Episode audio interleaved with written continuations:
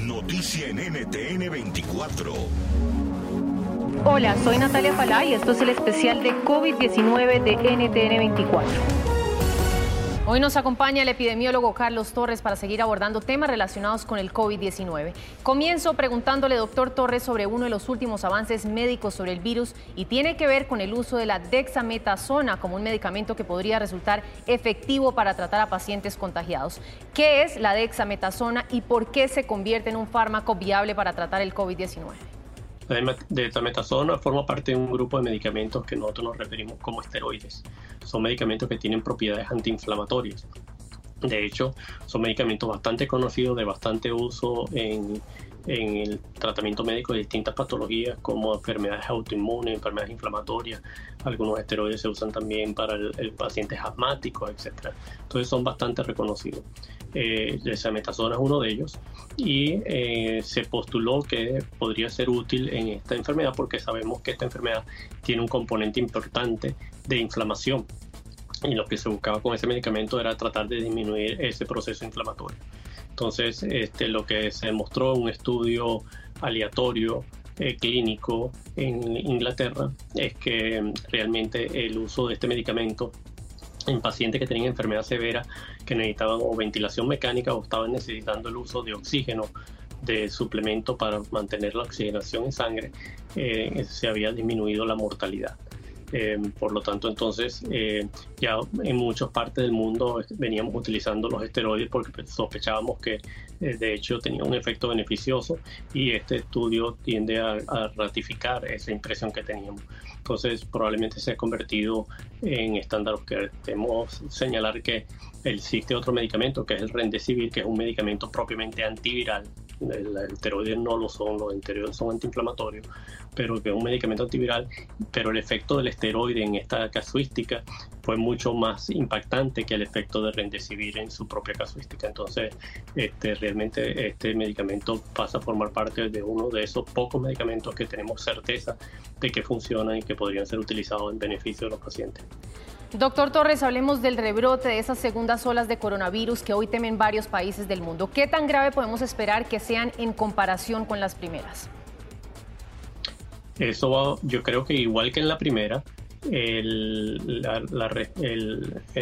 impacto en, los diferentes países del mundo va a tener que ver con eh, la preparación de cada país del mundo. O sea, eh, vimos países que hicieron una actividad extraordinaria durante la primera ola como fue Corea, como fue Taiwán, como fue la zona de Hong Kong en China, eh, etcétera.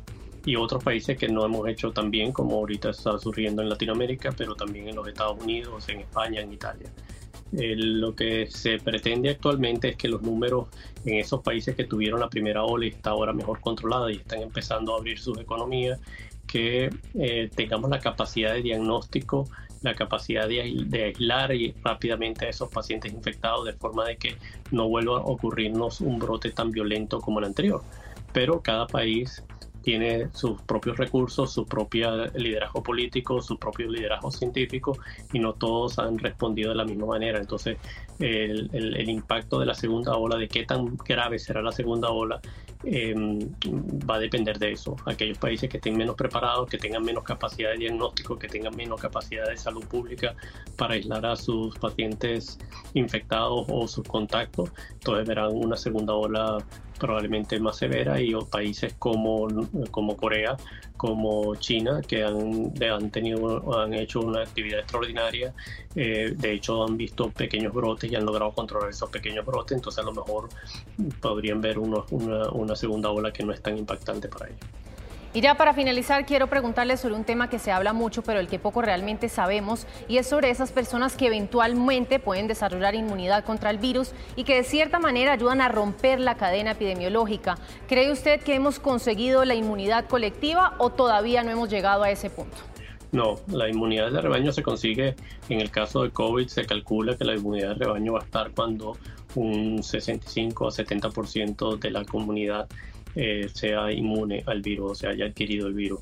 En los estudios, incluso en zonas donde la, primera ola o la pandemia ha sido, eh, la epidemia ha sido bastante extensa, como España, el, estado de New York, eh, Italia, eh, incluso en países como Suecia, donde se ha sido permisivo en términos de permitir que la población se infecte tratando de buscar esa eh, inmunidad de rebaño.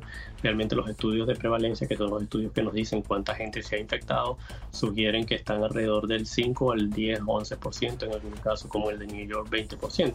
Eso está muy lejos de la inmunidad de rebaño todavía. Entonces, en ninguna, hasta ahora, con la data que tenemos, en ningún país del mundo se ha alcanzado ni se está cerca de esa inmunidad de rebaño.